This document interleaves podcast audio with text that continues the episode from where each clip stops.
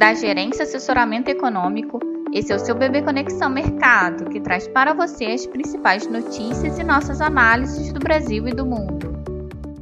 Bom dia, quarta-feira, 13 de outubro de 2021. Eu sou Adriana Lima e vou apresentar um panorama sobre os principais mercados. No exterior, os mercados iniciam um dia em recuperação técnica, aguardando o CPI dos Estados Unidos. Na sessão de ontem, os mercados terminaram a sessão em cautela, pressionados pelos indicadores de confiança decepcionantes na Alemanha e pela preocupação com a inflação mundial. Hoje, os investidores ficarão atentos ao índice de inflação ao consumidor, o CPI dos Estados Unidos Unidos, que deve mostrar avanço na mesma intensidade de agosto, ou seja, inflação de 0,3% na comparação mensal, enquanto na comparação anual deve atingir 5,3%. E aceleração do núcleo, que exclui energia e alimentos. Na mesma sessão, o Fed divulga a ata da última reunião de seu Comitê de Política Monetária. Apesar da perspectiva de que não deve haver surpresas, os investidores estarão focados aos detalhes que indiquem a velocidade de correção correção da política monetária por parte do Fed. Nos Estados Unidos, a Câmara dos Representantes aprovou ontem a medida que eleva o teto da dívida americana em quase 500 bilhões de dólares. O projeto, que visa financiar o governo até o começo de dezembro, segue agora para a sanção do presidente Biden. No campo corporativo, o banco JP Morgan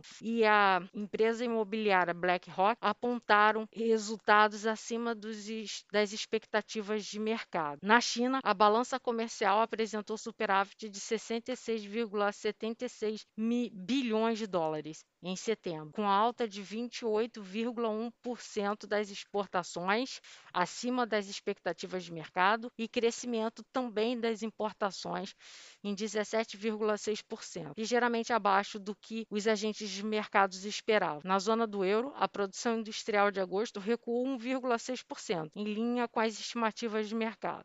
Já na comparação anual, a produção cresceu 5,1% ante a projeção de alta de 4,7%. O petróleo mostra sinais de cansaço, embora permaneça acima dos 80 dólares o barril, enquanto investidores digerem o relatório mensal de oferta e demanda da OPEP. Bolsas europeias e futuros americanos operam em movimento de alta modesta nesta manhã de quarta-feira, impulsionados pelos dados europeus e chineses melhores que o esperado tentando se recuperar das perdas do início da semana. Para o, para o dia, caso o CPI americano venha em linha com as expectativas de mercado, a perspectiva é de que os ativos continuem esse movimento de recuperação técnica ao longo da sessão, também influenciados pelos balanços corporativos nos Estados Unidos. Nesse sentido, o dólar deve terminar a sessão em queda contra a maioria das divisas e as yields das, dos treasuries devem fechar divididas em um movimento de desinclinação da curva, ou seja, alta para os vencimentos mais curtos e queda dos vencimentos longos. Aqui no Brasil, a expectativa é que os mercados sigam um movimento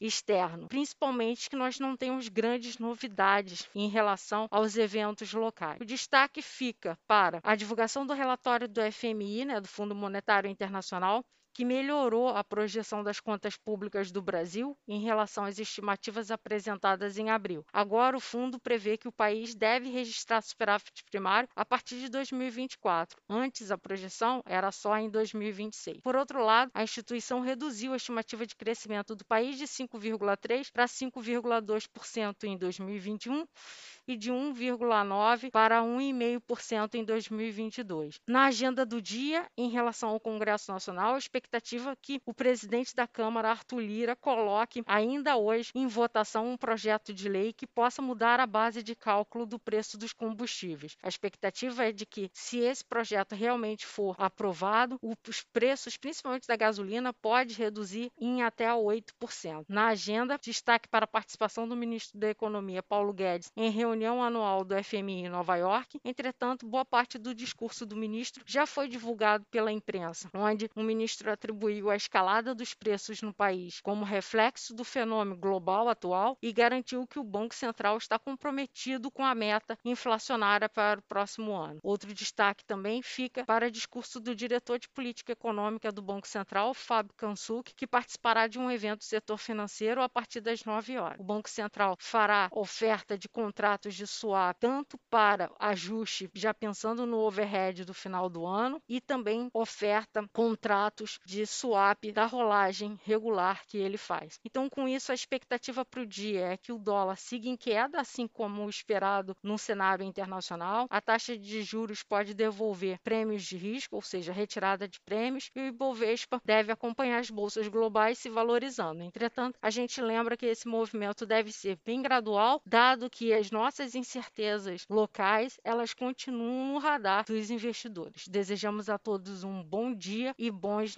negócios.